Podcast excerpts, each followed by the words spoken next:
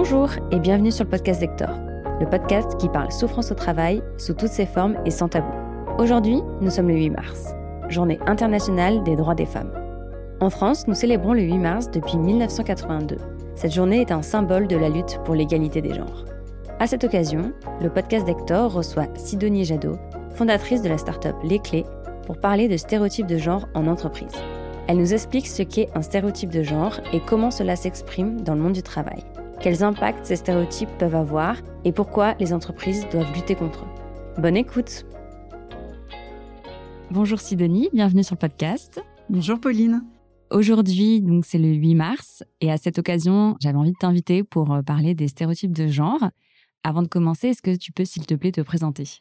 Bien sûr, euh, merci de me recevoir Pauline. Donc euh, je suis la fondatrice d'une start-up qui s'appelle Les Clés et qui a pour objectif d'accélérer la mixité dans les entreprises en soutenant les femmes. En fait, notre objectif, c'est de permettre aux femmes d'oser leur ambition. J'ai passé 15 euh, ans, un peu plus de 15 ans dans des grandes entreprises. J'ai gravi les échelons et je me suis rendu compte des difficultés supplémentaires que les femmes doivent surmonter pour euh, notamment accéder à des postes à responsabilité. Et euh, je suis arrivée à un poste en comité de direction d'une grande entreprise. J'ai réalisé qu'il y avait encore beaucoup à faire et je me suis impliquée dans des réseaux professionnels euh, féminins. J'ai travaillé sur la mixité et j'ai trouvé qu'il y avait assez peu de choses qui existaient, alors que le besoin est énorme. Et donc, du coup, c'est pour ça que j'ai décidé d'entreprendre pour faire progresser la mixité en entreprise. Voilà. Super. Merci. On sait que euh, le manque de mixité et le sexisme vient euh, des stéréotypes de genre. J'aimerais bien qu'on en discute. Du coup, est-ce que tu peux nous dire ce que c'est qu'un stéréotype de genre? C'est vrai, tu as tout à fait raison. En fait, euh, les connaissances actuelles en, neurosciences et en, sciences sociales ont montré en fait que les hommes et les femmes naissent avec le même cerveau. Ça, c'était pas forcément euh, connu euh, de tout le monde et c'est toujours pas connu de tous. Et qu'en fait, tout au long de notre vie, au contact des autres, on intègre des constructions mentales sur ce que l'on est, sur ce qu'on voudrait être, sur ce qu'on devrait être. Et en fait, les stéréotypes font partie de ces constructions mentales. En fait, un stéréotype, c'est une croyance ça peut être un préjugé et un stéréotype de genre, c'est un préjugé au sujet du genre, féminin ou masculin. En fait, on attribue une caractéristique commune à tous les individus d'un genre. Si je peux te donner un exemple, ça va être euh, les femmes sont douces ou ça peut être les hommes ont de l'autorité. Et euh, pour t'en dire un peu plus sur les stéréotypes, euh, ils peuvent concerner plusieurs choses. Ils peuvent concerner les rôles sociaux. Donc là, c'est par exemple, dans les rôles sociaux, les tâches ménagères sont plus souvent effectuées par les femmes le bricolage, les travaux de réparation par les hommes. Hmm. Les, traits de personnalité aussi sont concernés par les stéréotypes de genre. Donc, par exemple, on va dire que les femmes sont douces et attentionnées. Euh, on va pouvoir dire que euh, les hommes sont euh, forts ou confiants. Et puis, ça concerne aussi les intérêts et les capacités intellectuelles. Donc, ça, c'est la troisième zone qui est impactée par les stéréotypes. Donc, les intérêts intellectuels, ça peut être bah, les hommes sont forts en maths et les femmes, elles, sont fortes en langue. Donc en fait, tout ça, euh, tous ces stéréotypes, on en a tous. Et finalement, euh, c'est la manière qu'on a de fonctionner. Notre cerveau fonctionne comme ça pour économiser de l'énergie et fait ces raccourcis-là. C'est des catégorisations finalement euh, qui mènent à des discriminations assez facilement. Il y a une personne qui s'appelle Elmer en 2018 qui a étudié les, les, croyances qui concernent les hommes et les femmes et les attentes qu'on peut avoir en fonction des genres. Et finalement, euh, les attentes qu'on a souvent en fonction des femmes, donc, euh, qui correspondent aux stéréotypes, ce sont euh, de prendre soin des autres, d'avoir une sensibilité émotionnelle, de s'occuper de la famille, d'être chaleureuse, d'être sociable. Et puis pour les hommes, les attentes qu'on a et les stéréotypes qu'on a, c'est l'indépendance, l'assertivité, la performance, le travail, la compétence. Et ce qu'on remarque euh, dans ces stéréotypes, c'est que souvent les stéréotypes associés euh, aux femmes euh, vont être dévalorisés. Enfin, ou en tout cas, c'est pas forcément des être sensible, être douce. c'est pas forcément quelque chose qui est valorisé dans la société. Et à l'inverse, les stéréotypes masculins sont très valorisés, la force, le courage, etc. Oui, c'est vrai.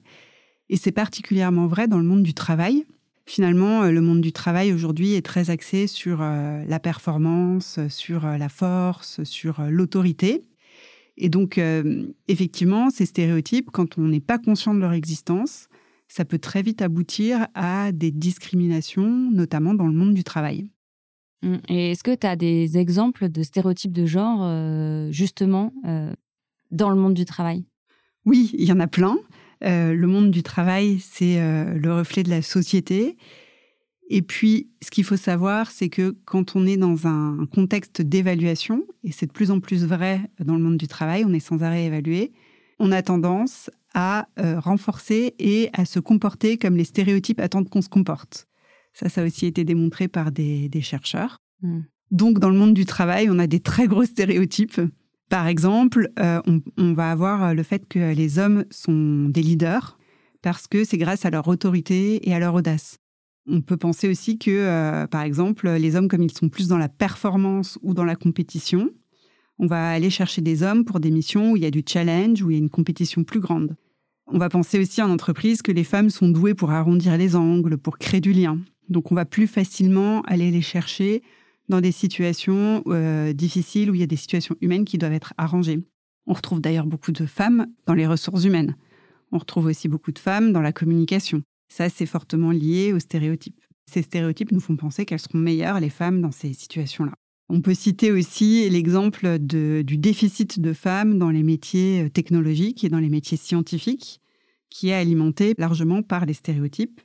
Voilà, et euh, il y a aussi un autre stéréotype euh, qui est très fort, c'est sur la parentalité. Bien souvent, un stéréotype, ça va être de penser que les femmes vont privilégier leur vie de famille, que par exemple, une femme enceinte a moins la tête au travail, qu'elle va vouloir plutôt euh, investir sur elle-même et son cercle personnel que euh, de relever un nouveau challenge. Hmm. Je pourrais t'en citer encore beaucoup d'autres. Ouais, ouais, mais ça déjà, ça résume un peu euh, ce qu'on vit au quotidien dans les entreprises, quoi. Oui. Et du coup, quels sont les impacts que ces stéréotypes peuvent avoir tant sur la carrière des, femmes mmh que sur l'entreprise dans sa globalité? Alors, il y a différents impacts. je l'ai déjà un peu abordé. Pour les entreprises, et puis globalement, il y a le phénomène des métiers genrés. C'est-à-dire qu'il y a des métiers qui sont dans lesquels on retrouve énormément de femmes et d'autres métiers dans lesquels on retrouve énormément d'hommes. Parfois, c'est des secteurs en entier. Le secteur du care, du soin, du soin à la personne, très très féminisé. Alors que les hommes vont être plutôt dans des métiers qui sont euh, réputés comme étant durs, euh, le BTP par exemple, ou alors des, des secteurs très pourvoyeurs d'argent, le capital risque, les marchés financiers, et euh, on remarque aussi que les hommes accèdent plus à des postes de, dirigeants et euh, vont aussi plus facilement monter leur entreprise. On sait que les femmes euh, ont plus de difficultés à entreprendre, notamment du fait des stéréotypes qui sont autour de l'entrepreneuriat. Et aussi sur les financements, hein, on voit que énormément de, femmes, enfin c'est plus difficile pour les femmes de trouver des financements pour créer leurs entreprises que pour les hommes, quoi. Ouais, tout à fait. Et les stéréotypes jouent beaucoup dans ce phénomène, puisque les femmes étant perçues comme étant euh, moins ambitieuses, ayant moins d'audace, les hommes aujourd'hui détenant plus de capitaux que les femmes vont avoir plus de facilité à aller investir dans des projets avec des codes qui sont des codes masculins que dans des projets avec des codes qui sont des codes féminins parce que euh, derrière tout ça, il y a les stéréotypes et il y a beaucoup d'inconscient qui fait que les hommes ont du mal à investir dans des projets avec des valeurs féminines. Il y a aussi ce biais de euh, tu vas vers ce qui te ressemble. Et donc, vu qu'il y a énormément d'hommes qui investissent, bah, ils investissent dans ce qui les ressemble et donc dans les hommes. Oui. Derrière ça, il y a aussi le phénomène de rôle modèle. C'est-à-dire qu'en fait, inconsciemment, on voit des personnes réussir euh, à un niveau business qui sont plutôt des hommes.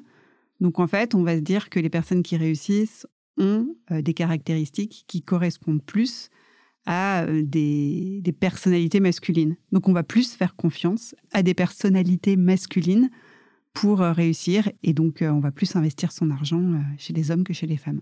Hmm. Tu m'interrogeais sur les impacts pour les entreprises. Il y en a aussi. Ce qu'il faut savoir, c'est que les entreprises avec des équipes de management diverses, mixtes, c'est-à-dire à partir de au moins 30% euh, de femmes, 30% et plus, sont plus performantes que les entreprises qui sont euh, moins mixtes. Donc, ne, pas être euh, mixte dans son entreprise, c'est un risque de contre-performance. En fait, les entreprises qui sont mixtes, elles ont des performances financières supérieures de 25%. Elles ont aussi une capacité à innover supérieure de 19%. Elles retiennent mieux les talents, en fait. Elles ont des équipes qui sont plus engagées et elles ont une plus grande capacité à attirer les talents féminins. Donc finalement, le fait de euh, ne pas traiter le sujet des stéréotypes euh, et de la mixité pour une entreprise, c'est un risque de contre-performance. Ce qu'on remarque aussi euh, dans les entreprises qui ne sont pas mixtes, c'est des biais dans les produits qu'elles fabriquent. Je pense par exemple à, à l'intelligence artificielle ou à la reconnaissance faciale. Il y a un documentaire très intéressant sur Netflix qui parle de ça, qui montre qu'au début de la reconnaissance faciale, en fait, les téléphones n'arrivaient pas à reconnaître euh, aussi bien les femmes que les hommes. Et alors, euh, à partir du moment où tu n'étais pas blanc, c'était encore pire. Parce qu'en fait, euh, l'IA avait été entraînée qu'avec des, des, images d'hommes blancs. Et du coup, ça créait énormément ben, de soucis et donc, et donc de biais. D'autres exemples, tu as les ceintures de sécurité, les airbags mm, aussi, mm. qui en fait sont, ont été développés et testés avec des gabarits d'hommes plus grands, plus costauds ce qui fait qu'aujourd'hui, euh, les femmes ont plus de risques ben, d'être blessées euh, mortellement dans, un accident de voiture, VS euh, les hommes, quoi. Mmh. Oui, c'est vrai. C'est assez terrible. En fait, il y a effectivement des risques sur la santé. Là, tu parles des accidents de voiture. Il y a aussi des chiffres qui ont montré que certaines maladies étaient moins bien soignées chez les femmes que chez les hommes, notamment les crises cardiaques, par exemple. Il y a un impact réel sur la santé. Et après, c'est important d'avoir des équipes mixtes en termes de genre, en termes de culture aussi, parce que ça permet de prendre en compte toute la diversité dans ce que l'entreprise va proposer, dans son offre de produits et dans son offre de services. Même sans aller jusque euh, risque sur la santé, il y a une vraie question de euh, produits, de services et de performance de l'entreprise pour répondre à bah, la diversité de la société aujourd'hui. En termes d'impact sur euh, la carrière des femmes, l'impact des stéréotypes est assez fort, puisque aujourd'hui en France, depuis euh, plus de 25 ans, les femmes sont aussi diplômées que les hommes. Certaines études montrent qu'elles sont plus ambitieuses que les hommes. Et au final, aujourd'hui, on a 13% des postes de direction dans les entreprises en France qui sont occupés par des femmes. Et c'est très peu, et ça c'est dû à l'impact des stéréotypes de genre. Les échelons sont plus difficiles à gravir pour les femmes. Euh, il y a toujours ce qu'on appelle le plafond de verre. C'est même le double plafond de verre. En fait, il y a un moment où euh, il y a l'échelon du premier poste managériel qui est plus dur à monter et à atteindre pour les femmes que pour les hommes, à niveau de compétences et de diplôme égal. Puis il y a le deuxième plafond de verre qui est quand on veut accéder en tant que femme à des postes de direction. Bah là, c'est encore plus difficile. Et tout ça, euh, c'est majoritairement dû aux stéréotypes de genre. Il s'exerce en fait à deux niveaux. Le niveau de la culture de l'entreprise, comme on se l'est dit, on va avoir tendance à promouvoir, du fait des stéréotypes, des personnes qui nous ressemblent.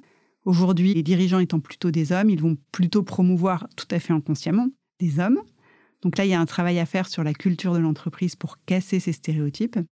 Et puis, euh, il y a un travail à faire au niveau des femmes elles-mêmes, puisque ces stéréotypes, elles les intègrent en grandissant au contact de la société, et donc du coup, elles s'autocensurent donc il faut aussi travailler au niveau des femmes pour les accompagner et permettre de casser ces stéréotypes et euh, pouvoir oser briguer l'ambition euh, qu'elles ont. Oui, et puis on a aussi un peu ce discours. Euh, parfois, on entend des histoires où, en fait, entre femmes, on se dévalorise ou en, tout cas euh, certaines femmes me disent bah moi euh, j'en ai chié hein, clairement enfin en tout mhm. cas moi j'ai dû euh, me battre j'ai dû changer pour m'adapter au système actuel qui est très masculin donc il n'y a pas de raison que pour toi ce soit plus facile quoi et donc il y a aussi ça je trouve à déconstruire et montrer que ben en fait si les mentalités n'évoluent pas et si tout le monde ne change pas ben en fait on répète quoi ce qui s'est passé quoi mm. Effectivement, tu as tout à fait raison. Et c'est pas une bonne chose, en fait, que de répéter ça. Parce qu'aujourd'hui, les nouvelles générations qui arrivent en entreprise, il y a déjà la génération euh, Y qui est fortement présente, il y a la génération euh, Z qui va commencer à arriver. Elles sont très sensibles aux valeurs de leadership dites plus féminines. Donc, c'est important, en fait, d'accepter ces nouvelles valeurs de leadership, de les inclure dans l'entreprise, parce que c'est ce que vont rechercher les générations futures et donc, c'est majeur, en fait, d'inclure ce nouveau style de leadership. Et donc, c'est dangereux de vouloir euh, reconduire le même modèle parce qu'à terme, ce ne sera pas viable. Hmm. Ça, c'est des choses autant dans la mixité que dans le management. Enfin, on entend beaucoup sur les nouvelles générations. Euh, oui, euh, ils veulent pas travailler, euh, c'est des glandeurs, tout ça. Enfin, c'est juste que ils ont des valeurs différentes et eux n'acceptent pas ce que des générations ont accepté pendant des années. Notamment, ça me fait penser à la souffrance au travail ou aux horaires, au présentéisme, des choses qu'aujourd'hui les nouvelles générations ne veulent plus. Et certaines personnes s'en offusquent alors qu'en fait elles ont juste raison de vouloir travailler dans des bonnes conditions et dans des entreprises qui ont des cultures d'entreprise euh, modernes, en fait, qui s'adaptent aux nouvelles générations. Mm. Et en fait, ce que je trouve intéressant dans ce que tu dis sur les nouvelles générations, c'est que finalement, tu parles du présentéisme. Pour retenir les femmes, pour attirer les femmes dans une entreprise, il est important d'avoir des mesures qui permettent justement de euh, d'éliminer le présentéisme. Finalement, les femmes euh, recherchent et ont des valeurs qui sont très proches de euh, celle des nouvelles générations. Donc, travailler sur la mixité en entreprise, intégrer les femmes avec leurs valeurs, c'est aussi préparer le terrain pour le futur et puis c'est aussi attirer les nouvelles générations puisque les valeurs en fait entre les femmes et les nouvelles générations sont très proches. Hmm. On parle beaucoup euh, de l'impact des stéréotypes de genre sur les femmes, mais euh, est-ce qu'aujourd'hui, et en entreprise surtout, ça impacte aussi les hommes? Oui, clairement. Pour les hommes, il y a une pression de, la réussite professionnelle qui est accrue. Aujourd'hui, les hommes n'ont pas le choix que de gravir les échelons, que d'avoir un salaire élevé. Et certains, en fait, euh, peuvent se sentir très mal à l'aise par rapport à ça, peuvent se sentir en décalage. Et aujourd'hui, c'est encore moins accepté pour un homme que pour une femme de faire des choix différents en entreprise. Donc ils sont euh, quelque part encore plus forcés à coller aux stéréotypes de genre que les femmes peuvent l'être, parce que les femmes prennent des libertés euh, par rapport à ça, surtout depuis euh, les cinq dernières années, dans cette ère post-MeToo. L'impact de ça, ça peut être aussi un, désinvestissement de la sphère familiale au profit de la sphère professionnelle. Et euh, c'est encore plus compliqué pour un père d'aller chercher son enfant à la crèche et de partir tôt le soir pour aller chercher son enfant à la crèche. Ça peut être mal vu dans encore beaucoup de secteurs de prendre son congé paternité, encore plus dans des milieux de cadres ça peut passer pour un signe de désinvestissement, de désintérêt fort. Et il y a beaucoup d'hommes aujourd'hui qui aimeraient prendre ce congé, qui aimeraient s'occuper de leurs enfants et qui n'osent pas le faire ou qui, quand ils le font, sont largement discriminés. Pour une femme, prendre un 4-5e, euh, c'est pénalisant dans sa carrière. Pour un homme, c'est même pas envisageable souvent. Et puis les stéréotypes, ça pousse aussi parfois vers de l'hypermasculinité quand ça va à l'extrême.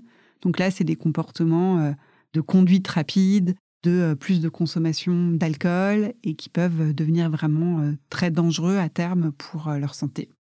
En fait, les hommes doivent se conformer aux stéréotypes encore plus que les femmes pour être acceptés par leur environnement. Ce qui est difficile, c'est qu'aujourd'hui, je pense que c'est encore plus inconscient chez les hommes que chez les femmes et qu'ils ont tendance à moins remettre les stéréotypes de genre en question. Pourquoi? Parce qu'aujourd'hui, ils jouissent d'un privilège quand même, notamment dans le monde professionnel, et donc, ils tendent à moins remettre en question ces stéréotypes-là. Pour autant, je pense qu'ils sont tout aussi entravés par les stéréotypes de genre. Tu parlais tout à l'heure de la paternité. On sait que la maternité, c'est aussi un gros sujet euh, chez les femmes, un gros frein dans leur carrière, on, peut le dire. Hein. Soit parce que euh, l'entreprise ne les accompagne pas, ou parce que euh, les femmes vont être biaisé et se dire bah, de toute façon je euh, je vais pas postuler là parce que euh, je veux avoir un enfant et que du coup ça risque de bloquer. Mmh enfin et du coup quel est l'impact de la maternité sur les femmes en entreprise? C'est souvent au moment de la maternité que commencent à se creuser les inégalités.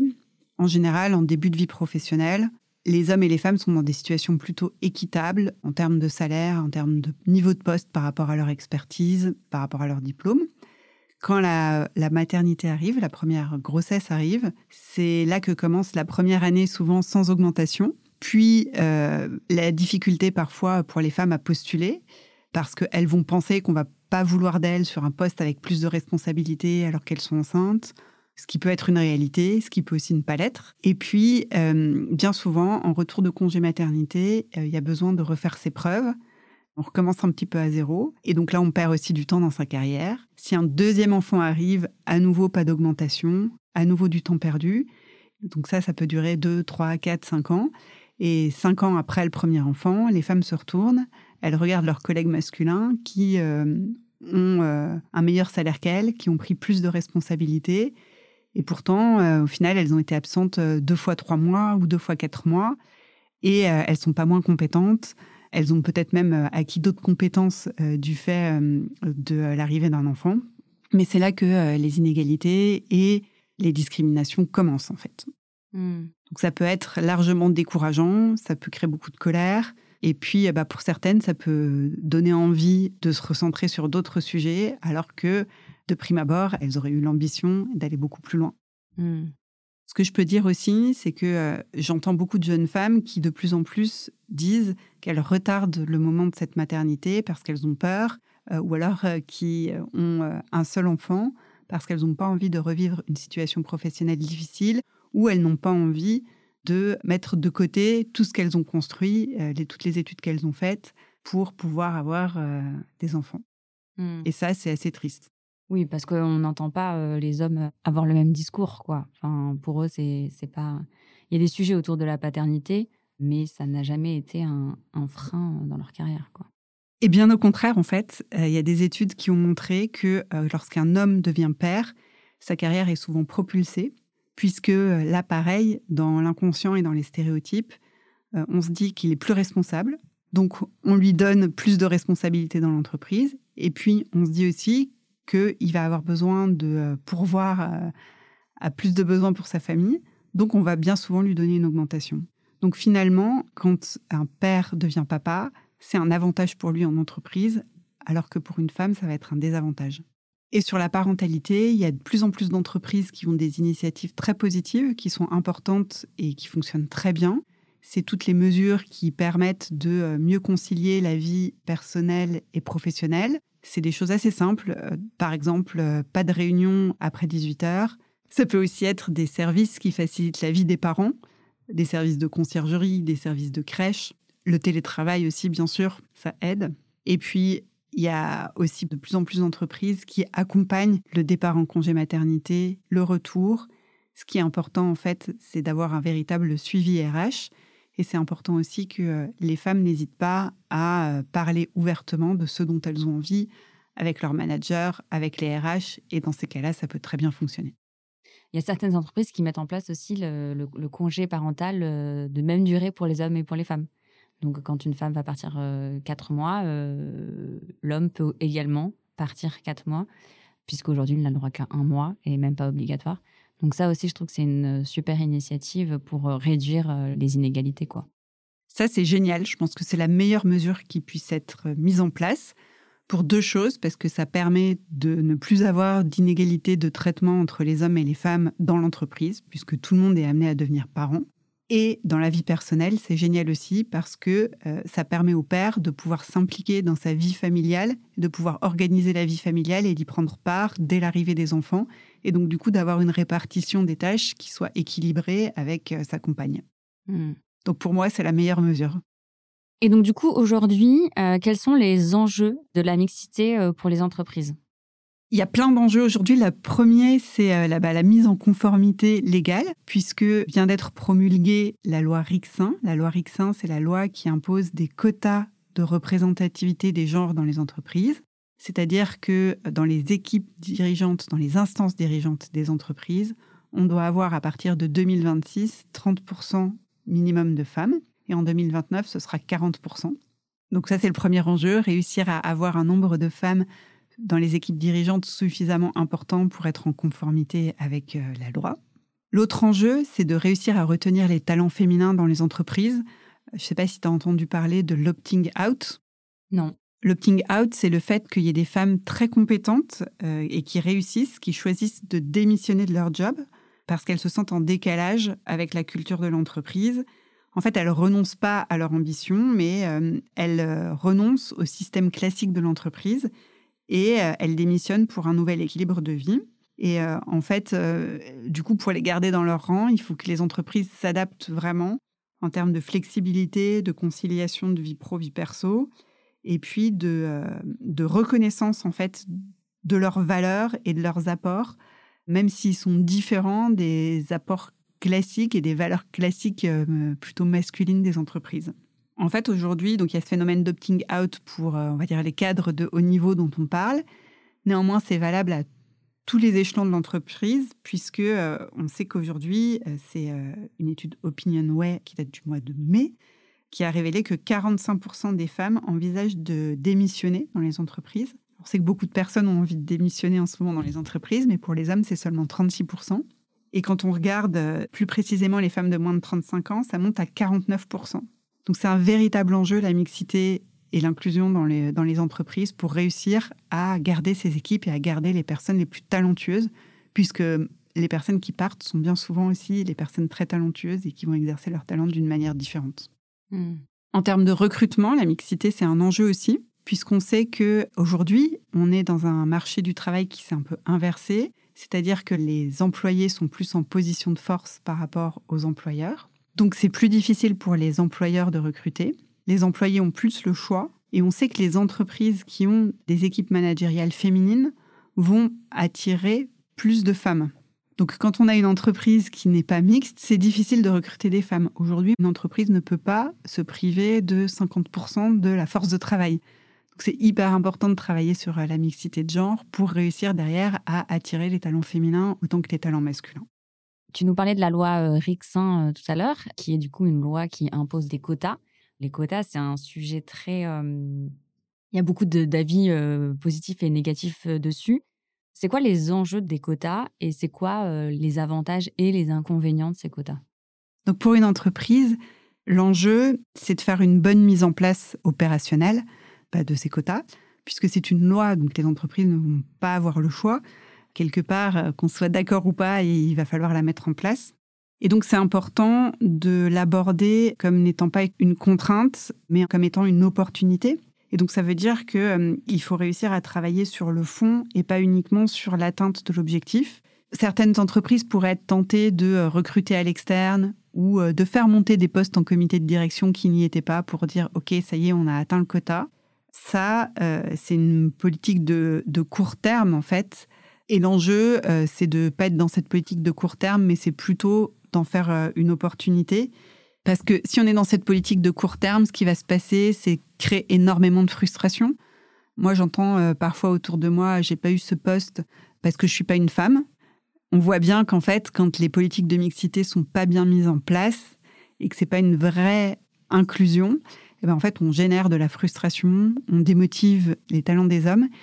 Puis, ce qui est dangereux, c'est que on renforce le syndrome de l'imposteur qui est déjà très présent chez les femmes, puisque quand c'est mal fait, les femmes vont avoir l'impression qu'elles ne sont pas légitimes, qu'on les a mises là parce qu'elles sont une femme quota et pas pour leurs compétences. Donc un enjeu très fort sur euh, ces quotas, c'est de réussir à bien les mettre en place. Et pour ça, il faut vraiment travailler sur toute la culture de l'entreprise, réformer la culture de l'entreprise. Il y a une expression euh, qui est de dire, euh, il suffit pas d'inviter quelqu'un à sa table, mais pour que cette personne se sente vraiment faire partie du groupe, il faut danser avec cette personne. Donc l'idée, c'est vraiment ça, c'est vraiment de réussir à faire en sorte d'inclure les populations féminines avec euh, aussi leurs valeurs, leur manière euh, spécifique et un peu différente de voir les choses. Ça crée aussi un meilleur équilibre dans l'entreprise, ça crée plus de performance, plus d'innovation. Et puis, on se l'est déjà dit, hein, ça attire aussi les nouvelles générations, donc c'est que du positif. Mais c'est vrai que pour ça, euh, il faut faire un gros travail, il faut que le dirigeant soit convaincu euh, de ça, il faut qu'il y ait une véritable politique RH avec des moyens, avec des indicateurs.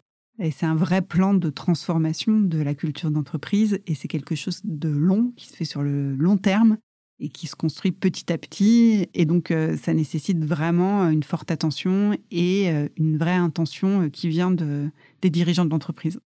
Ouais, et puis finalement, euh, les quotas, c'est un outil en fait euh, qui permet euh, à un instant T de rapporter de la mixité en entreprise. Et c'est, enfin moi je suis pour les quotas, je trouve ça très bien. Mais comme tu dis, c'est un travail de fond en fait. Et si on travaille sur la mixité partout, à tous les échelons, il y aura plus de sujets de quotas en haut, puisque en fait les femmes atteindront naturellement ces postes de COMEX et à haute responsabilité naturellement euh, du fait de l'organisation de l'entreprise et, des process. Quoi. Ouais, exactement. Et c'est tout l'enjeu de l'application et de la mise en œuvre de ces quotas. Mais euh, je pense que avant d'en arriver à ça, qui est vraiment la situation idéale, il va forcément y avoir des inconforts, que ce soit du côté des hommes ou du côté des femmes, et forcément y avoir des frustrations. Mais quelque part, euh, c'est inhérent à tout changement. Donc c'est aussi normal qu'on passe par ces phases un peu difficiles et ces phases de frottement. Ouais, ouais, tout à fait. Et puis moi, euh, il y avait quelque chose qui m'avait marqué quand j'avais assisté à ton atelier euh, avec euh, Hélène sur les stéréotypes euh, de genre, justement. C'était les, les, dates des lois qui montraient que, en fait, ce n'est qu'en 1965 que la femme a pu être autonome et décider d'elle-même si elle pouvait travailler ou non. Mmh et en fait, on se rend compte de ça, c'était il n'y a même pas 100 ans, en fait. Et aujourd'hui, on se rend compte enfin, je pense que toutes ces inégalités viennent aussi de ça, du fait que les femmes ont été pendant très longtemps sous l'autorité de leur mari ou sous l'autorité de leur père, et donc du coup n'avaient pas cette liberté de faire euh, ce qu'elles voulaient, euh, de faire leurs études, de travailler là où elles voulaient, d'avoir un compte en banque, etc. Et donc je pense que ce retard dans euh, les libertés des femmes joue énormément aujourd'hui dans le monde du travail. Oui, c'est vrai. C'est vrai que l'historique du, du monde de travail, c'est une histoire de monde très masculin. Et puis d'ailleurs, les théories managériales, les premières théories managériales et les théories de leadership, elles sont nées dans l'univers de l'armée. Donc, euh, euh, c'est des valeurs qui sont plus tout à fait d'actualité aujourd'hui, mais euh, dont on est encore fortement emprunt. Et puis aujourd'hui, nous, finalement, on est le fait de tout le passé, de toute l'histoire. Et la société aujourd'hui, c'est le reflet du passé et de l'histoire. Et finalement, l'histoire des femmes dans les entreprises, elle est assez récente. Carrément. Mmh. Donc, euh, ce qu'on disait, c'était euh, que euh, la mixité est un vrai enjeu aujourd'hui pour les entreprises, tant pour le bien-être des salariés que pour les performances de l'entreprise.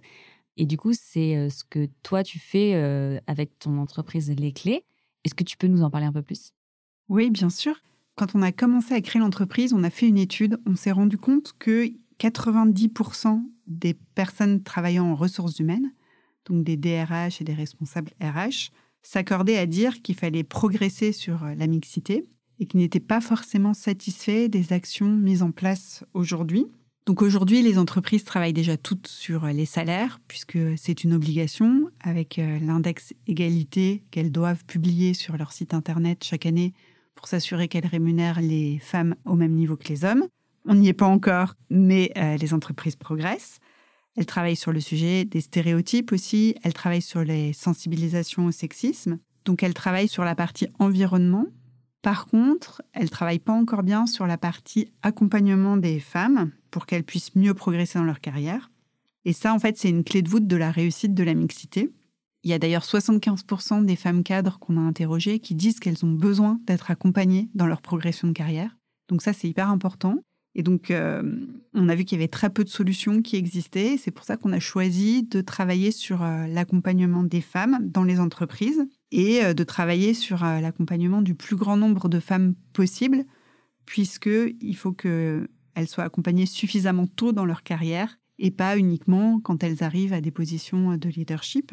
Et donc, pour ça, on a créé une plateforme digitale dont le but est d'accélérer la mixité en entreprise en permettant aux femmes d'oser leur ambition. Donc en fait, on crée des parcours hybrides qui permettent aux femmes de prendre confiance. Et en fait, on commence par euh, un diagnostic sur les compétences comportementales, le niveau de confiance. Ensuite, on propose des parcours de e-learning, des exercices avec des thématiques sur bah, les croyances, sur les stéréotypes par exemple, sur l'affirmation de soi, sur l'importance du réseau. On a beaucoup de thématiques comme ça à travailler. Ensuite, euh, ces femmes, on leur permet euh, d'aller dans des groupes de partage, des groupes de partage de pratiques, où en fait elles trouvent des solutions entre elles à des points de blocage. C'est des groupes de soutien finalement. Et puis, euh, on propose aussi des coachings individuels. Et surtout, les femmes qui sont dans nos, dans nos parcours, elles rejoignent une communauté digitale au sein de laquelle elles ont accès à plein de ressources sur la carrière. C'est des articles, des interviews, des podcasts. Et puis, elles peuvent aussi échanger avec toutes les autres femmes de la communauté on a fait ça parce que 80% euh, des femmes nous ont dit que euh, c'était nécessaire pour elles de faire partie d'un réseau pour réussir à progresser et pour s'entraider. Donc voilà, et donc on a nos parcours sont, digitaux parce qu'on pense que c'est un, vrai facteur important pour aider les femmes à accéder à nos parcours et permettre à un plus grand nombre de femmes possible d'y participer. Super. Et où est-ce qu'on peut, du coup, retrouver toutes ces infos et te contacter si on a envie? On a un site internet sur lequel vous pouvez retrouver des informations qui est lesclés.com. Je poste aussi beaucoup de contenu sur LinkedIn sur la mixité. On a une page entreprise aussi sur la mixité. Donc, n'hésitez pas à entrer en contact avec moi directement sur LinkedIn ou sur la page entreprise. On est toujours ravis d'échanger et de discuter des enjeux de mixité. Je mettrai tous les, liens dans le, dans le détail de l'épisode. Comme ça, on pourra te contacter directement. Super. Merci beaucoup, euh, Sidonie, pour euh, ta venue sur le podcast et pour euh, toutes ces informations hyper enrichissantes sur les stéréotypes de genre. Bah, merci à toi, Pauline, pour ton invitation. À bientôt. À bientôt. Merci d'avoir écouté ce podcast jusqu'au bout. On espère que cet épisode vous a plu. Si c'est le cas, on vous invite à nous suivre, laisser un avis et partager l'épisode autour de vous. Pour être informé de la sortie de nos prochains épisodes et échanger avec nous, rendez-vous sur Instagram, at Hector-podcast, et sur notre page LinkedIn, le podcast d'Hector. À bientôt! Ce podcast a été enregistré au studio La Poudre de la Cité Audacieuse.